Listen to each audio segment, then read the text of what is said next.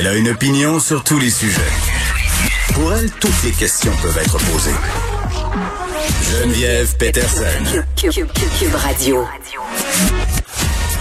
Salut tout le monde, j'espère que vous allez bien. Bienvenue à cette émission. Merci euh, d'être avec nous pour les prochaines 2h30. Écoutez, on va continuer de suivre cette histoire de Mamadi Farah Kamara, cet homme qui a été intercepté par euh, le SPVM, qui a été accusé euh, d'avoir, en fait, pour tentative de meurtre sur un agent. Cette histoire dont on a largement discuté cette semaine. Valérie Plante, mairesse de Montréal, va d'ailleurs tenir un point de presse aux alentours de 13h15, point de presse qu'on va diffuser parce que ça fait réagir cette arrestation. On vous le rappelle, euh, Mamadi Farah euh, Camara qui a passé six jours six jours en prison avant euh, d'être relâché et euh, beaucoup de personnes qui suivent euh, le système de justice, qui s'intéressent aux affaires judiciaires depuis de nombreuses années, n'ont jamais vu ça. C'est un, un cas exceptionnel. évidemment, on se demande qu'est-ce qui s'est passé au niveau du SPVM, qu'est-ce qui a fait qu'on a pu avoir cet homme qui est incarcéré pendant six jours avant qu'on se rende compte que finalement, ben on n'a pas assez de preuves ou qu'on n'a pas ce qu'il faut pour l'intercepter, finalement le garder avant qu'on se rende compte que finalement il est innocent. Il a été relâché euh, et s'est rendu très très vite aux côtés de sa femme qui était enceinte de jumeaux. Donc vraiment une histoire euh, crève-cœur.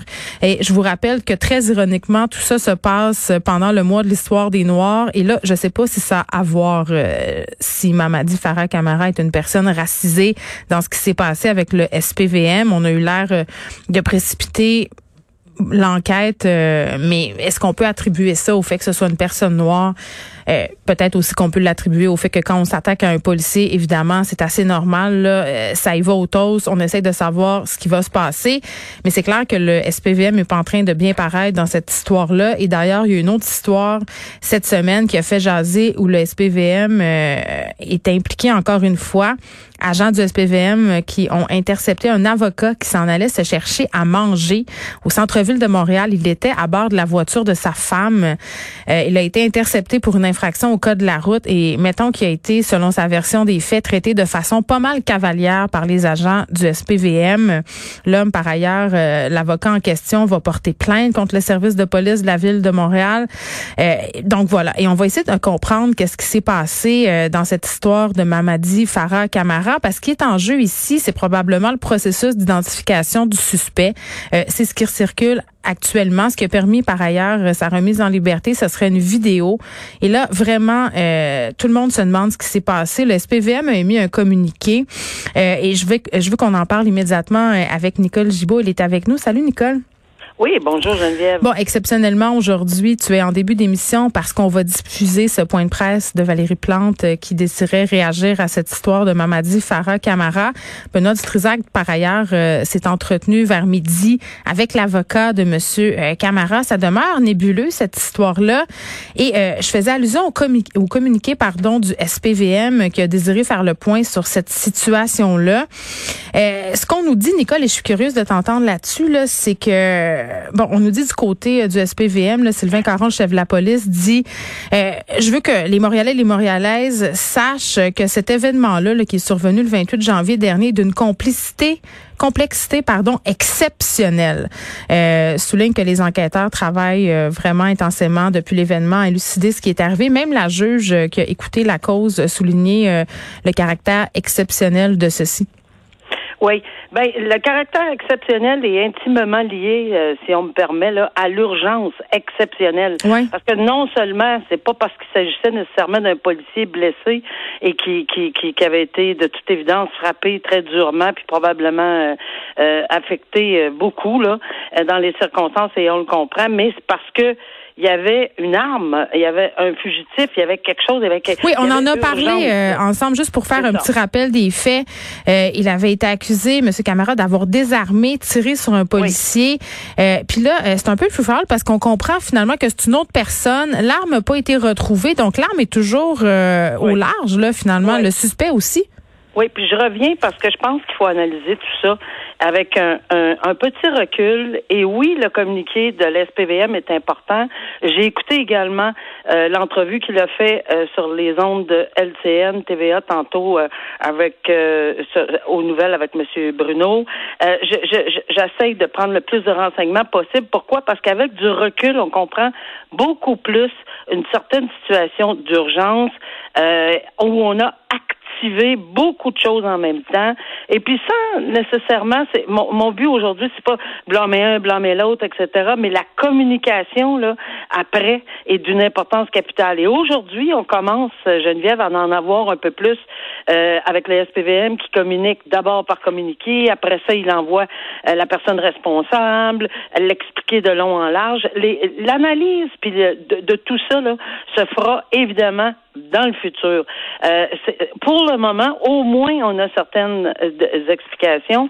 Et il faut aussi comprendre que lorsqu'on arrête quelqu'un dans l'urgence comme ça, parce qu'il y a beaucoup de, circon de ce qu'on appelle des preuves circonstancielles, qui n'étaient pas claires comme l'eau de roche, mais qui dirigeaient probablement réellement rapidement vers cet individu-là. Oui, parce qu'il faut comprendre pourquoi des, CP, euh, des PCP a posé des accusations. Là. Oui, puis ça, ça, pointait vraiment rapidement. Mais là, je vais t'ajouter le point de vue judiciaire, c'est que lorsqu'on arrête quelqu'un et qu'on le détient, il y a une obligation vertu du code criminel de comparaître. Comparaître, là, c'est d'aller à cour, là, euh, ou enfin il y a vidéo, là, et, et de d'avoir des accusations. Et pour pouvoir, c'est 24 heures que, on, que la, la police a pour le faire comparaître. 24. Là, on est près d'une fin de semaine. On est un vendredi, si je ne m'abuse. Mm-hmm. Là, ils ont 24 heures, en plus, il est détenu. Quand quelqu'un est détenu, il a droit à une enquête sur sa, remise en liberté dans les trois jours samedi, dimanche, ouvrable évidemment. On rendu à lundi, on rendu à mardi, mais l'enquête se continue, là, ça fuse de tous les bords, tous les côtés, et à ce moment-là, euh, ce que je comprends, c'est qu'on on va pousser l'analyse, mais le DPCP, encore une fois, mm. reçoit l'ensemble de la preuve, il reçoit ce qu'ils ont pour pouvoir déposer rapidement. Sinon, on ne peut pas détenir quelqu'un plus tard que trois jours sans enquête sur caution. Puis sûr, pour pouvoir avoir une enquête sur caution, il faut avoir des accusations. Donc, ils ont déposé les meilleurs chefs qui pensaient à ce moment-là. Moi, où je, je, regarde ça dans le contexte global, je reviens à la communication. Communication importante aujourd'hui du SPVM. Communication importante, à mon avis, qui devrait venir du DPCP, pas pour les blâmer, mais pour faire le fil des explications. oui, parce qu'il n'est pas obligé d'expliquer sa décision, là, le DPCP. Non, non, non, je, je comprends ça. C'est un olé prosequi qui est un arrêt des procédures demandées par la couronne 579 du Code criminel. C'est un arrêt, c'est pas un acquittement et les procédures sont pas finies. C'est un an avant que ça s'éteigne complètement par, par, s'il n'y a rien qui se passe, ça va s'éteindre automatiquement. Mhm. Mais ce que je veux dire, c'est que le DPCP, parce que on tire de tous les côtés aujourd'hui. On dit le DPCP a accusé trop vite, la police a fait ci, la police. Moi, ce que je dis là, c'est quau delà de tout ceci, avec un recul, on commence à avoir un paquet d'informations qui semblent extrêmement intéressantes et que je pense que un des acteurs principaux, c'est le DPCP, puis je sais qu'ils ont un devoir de réserve, je sais qu'on peut pas en donner plus, je sais qu'on veut pas faire. mais là, Nicole, on en parle souvent de ce sujet-là, toi et moi, là, euh, aurait intérêt à s'expliquer, ne serait-ce que pour que la population arrête de spéculer. Il y a une question de confiance envers la police, de confiance envers le système de justice, parce que là, cette vidéo-là qui fait beaucoup jaser, on n'a aucune idée ce dont il s'agit, on sait rien. Puis je vais te dire quelque chose, hein. Souvent, là, c'est dans l'humilité puis dans, dans, dans la simplicité qu'on est capable, je l'ai toujours dit, moi, d'expliquer. Regardez, là, euh, le, la police s'est expliquée. Maintenant, nous, le DPCP, on s'explique comme ça on n'ira pas plus loin pour pas mm. évidemment euh, crever l'enquête ou enfin faire sauter l'enquête là. Mais voici pourquoi à ce moment-là, puis on était, puis je vais dire, on devrait avoir confiance parce que le DPCP là a agi rapidement dans la nuit lorsqu'ils ont eu la confirmation La présomption d'innocence, là, c'est sûr que six jours, c'est encore toujours trop long. Mais il faut que la défense ait consenti à une extension de trois jours, là, entre parenthèses, parce que quand on est détenu puis qu'on veut aller plus loin que le trois jours, faut que la hmm. défense accepte d'aller plus que trois jours. Oui, mais il faudra quand même s'expliquer, là, les, ben, euh, évidemment, euh, l'allocution de Valérie Plante est très attendue parce que euh, tu parlais de preuves circonstancielles. Monsieur Camara, on le soupçonne aussi d'être parmi les gens qui avaient appelé au 911 là, pour signaler justement qu'il y avait un policier qui s'était fait attaquer. n'a jamais eu de sang sur lui, jamais de poudre à canon non plus. il a été suspendu de la Polytechnique où il étudiait. je veux dire, il a, son nom était partout dans les médias pendant une semaine. On en a parlé, toi et moi. Euh, tu sais, à un moment donné, ça va avoir et ça a des répercussions sur sa réputation, sur sa famille, euh, sa femme qui est enceinte. Les proches de M. Camara réclament des excuses, là, Nicole. Ben, tout ça là, dépasse l'entendement pour tout le monde. Il n'y a personne qui n'est pas outré de la situation. Mais je suis convaincue qu'autant la police, qu'autant que le DPCP, autant que les journalistes, autant que moi, hmm. autant que la juge qui a siégé, tout le monde est sans dessous de savoir qu'un individu a subi tout ça. Et, dans l'urgence de la situation, on est arrivé à ça. Mais Dieu merci qu'il y avait qu'on a on est on a agi rapidement je le comprends, Nicole, mais six jours en prison, on est au Québec. As-tu pensé? Six jours en prison. J'y pense même pas pour une heure parce que j'ai déjà visité des cellules. Là. Euh, euh, non, j'y pense même pas pour euh, même pas une heure de, d'une vie de quelqu'un et surtout pas dans des circonstances abominables. Mais mais il va il faut qu'il y ait une lumière. Tout le monde parle de lumière, puis je suis la première et hmm. d'accord. La lumière part avec la communication, les explications et par la suite avec un recul, puis une espèce de debriefing, puis voir, puis on verra s'il y a eu des hmm. erreurs, s'il y a eu des erreurs majeures, s'il y a eu quelque chose de fondamentalement fait pas correct. Pourquoi nous, euh, comme analystes, on va vite là, on dit ah c'est sûr qu'il va y avoir des poursuites, c'est certain qu'il va gagner. Ben là, moi je mets une pédale, pas parce que je veux pas, mais je veux pas faire la même erreur que d'aller trop vite. Je veux dire mm. que il, est temps qu'on prenne le temps d'analyser tout ceci. La prescription en matière civile, c'est trois ans. Là. Il n'y a pas personne qu'il faut qui s'énerve. Là. Alors, s'il y a eu des erreurs, je vais être la première à dire il faut qu'on lève le, drapeau, mais s'assurer que c'est bien fait, puis qu'on comprenne par les explications, par la communication, puis par une analyse avec rigueur. Ben moi j'ai bien hâte de voir euh, ce que Valérie Plante va dire à ce sujet dans quelques minutes. Là, on va diffuser ce point de presse euh, qui devrait débuter aux alentours euh, de 13h15. Elle a réagi incessamment là, dans la foulée de cette affaire-là en disant que bien sûr il allait falloir faire la lumière sur ce qui s'était passé. En attendant ce point de presse, Nicole, je veux qu'on parle de Normand Dubé parce que Normand Dubé qu'on connaît davantage sous le nom de l'ex-pilote des stars, il était en cavale depuis décembre. On avait euh, révoqué sa possibilité de faire appel cette semaine parce qu'il se rendait pas. Là, finalement, il s'est rendu euh, ah, aux policiers. Euh, oui, ben écoute, devant les conséquences, j'imagine, on spéculera pas, mais s'est présenté au quartier général de la police de Mascouche hier soir vers 18h30. on le cherchait quand même depuis six semaines. Et bon, petit rappel, justement, comme je le disais, la Cour avait révoqué sa liberté en raison de bris de conditions. il s'était pointé à sa banque chez son notaire sans prévenir les agents correctionnels, ses agents de liberté conditionnelle. Et on le soupçonnait de se cacher dans des pourvoiries dans le nord du Québec. Là, je sais pas où il était. Euh, ce qu'on sait, Nicole, c'est qu'il aurait eu de l'aide. Mais ça, on s'en doutait. Là, il aurait eu de l'aide pour se cacher euh, durant cette période-là. Donc, durant ces six semaines où Normand Dubé a été en cavale. Normand Dubé, qui, je le rappelle, outre le fait d'avoir euh, transporté des stars en hélicoptère, n'est pas un enfant de cœur. Là, a été impliqué dans du vandalisme envers Hydro-Québec, une panne majeure qui a été causée au Québec, a fait du chantage à des fonctionnaires parce que euh, ça faisait pas son affaire, les décisions qui avaient été prises, a mis le feu à des résidences. Euh, Puis tu vraiment là, dans la foulée euh, où il s'est sauvé, les policiers ont rencontré une vingtaine de personnes, des connaissances, essayaient de le trouver, mais vraiment, il était vraiment très bien caché parce qu'on le trouvait pas. Et c'est rendu hier soir, donc je sais pas, ça va être quoi la suite pour lui là? Ben, je te dirais, Geneviève, que premièrement, euh, tout ça, là, tout ce que tu viens de décrire, c'est soldé avec un verdict de culpabilité mhm. et neuf ans de détention, pas six mois, neuf ans de détention. C'est pour ça qu'il est en appel. Il est en appel, ben c'est sûr que c'est bien compréhensible, c'est bien correct, puis le verdict et la sentence. Hmm. Mais ce monsieur-là, La Cour d'appel, il a fait confiance, comme on a dit cette semaine. Il a fait confiance, il a dit, bon, parfait, on va vous remettre en liberté en attendant. Oui, ça se peut qu'il y ait eu des erreurs. Bon, on va tout regarder ça en temps et lieu.